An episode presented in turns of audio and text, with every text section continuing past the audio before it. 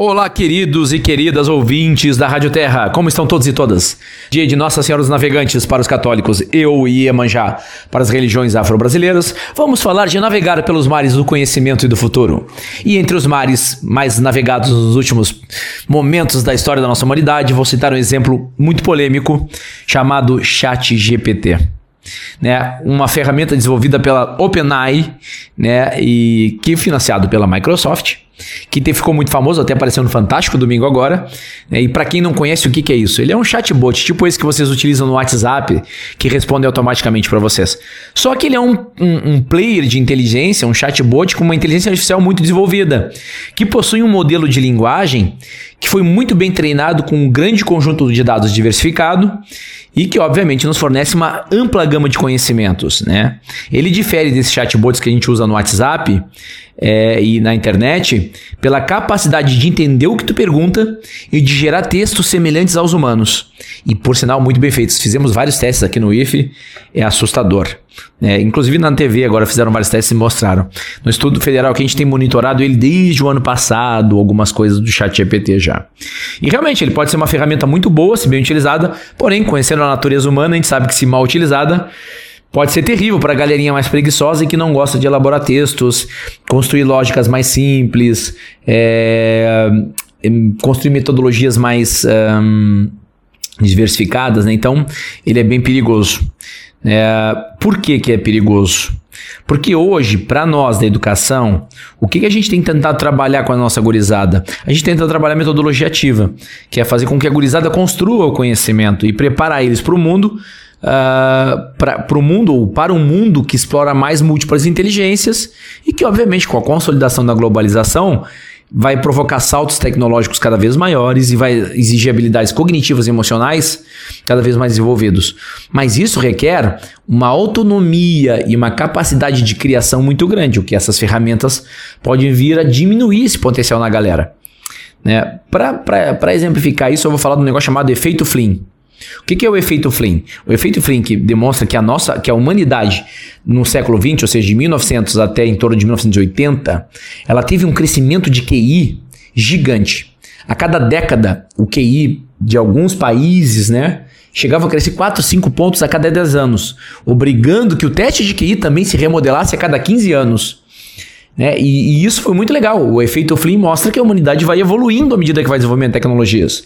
Porém, em contrapartida, né, estudos realizados na Europa mais recentemente e que foram apresentados numa reportagem super interessante de 2020, que até hoje eu não me esqueço, que era a Era da Burrice, e que foi atualizado agora em janeiro de 2023, demonstra que países que têm séries históricas de teste de QI feito uh, em, em países. E olha quais são os países: Inglaterra, França, Holanda, uh, Noruega, Suécia, Finlândia, Alemanha, Portugal, indicam que a inteligência média das pessoas está caindo é, contrariando o efeito Flynn, né? Uh, que, que, mostrou, o efeito Flynn, desculpa, que mostrou que o QI das pessoas vinha aumentando até a década de 80, final da década de 90. É, obviamente que isso a gente vai precisar estudar mais, mas os, os pesquisadores já começam a chamar de efeito Flynn reverso, em vez de crescer e diminuir. A gente sabe também que o teste de QI ele não avalia a inteligência por completo, ele avalia mais a parte da inteligência cognitiva. Mas a gente tem que ficar atento, isto é um indicativo de que algo está acontecendo.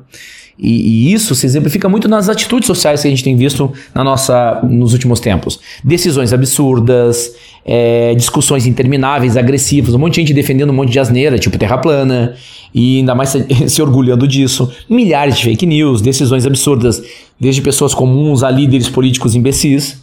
Então a gente vê que, que esse efeito free reverso é, pode ser perigoso. E ele se alia a um outro efeito social que a gente fala, que é o efeito Dunning-Kruger. Que, o que, que o efeito Dunning-Kruger diz? Quanto mais ignorante você é sobre um tema, mais tu tende a acreditar que tu domina ele. Que quanto mais ignorante, mais tu acha que sabe sobre aquele tema. Né? E isso é perigoso. Por quê? Porque leva as pessoas, primeiro, a tomar decisões ruins e alcançar vários resultados indesir, uh, desculpa, indevidos ou ruins uh, por achar que tem um conhecimento e não ter. E segundo, as pessoas que sofrem do efeito do, do efeito Dunning-Kruger, elas tendem a se achar superiores, de forma ilusória, óbvio, às demais pessoas, achando que as outras são incompetentes. E isso chega, elas se mostram tão superiores, né, quando afetadas por isso, que acham que podem agir com violência sobre as outras pessoas, né? Então acho que é, tem dois efeitos aí que a gente tem que ficar atento com as mudanças geracionais e a gente tem que se preparar, nós da educação, para lidar, minimizar ou até zerar esse efeito.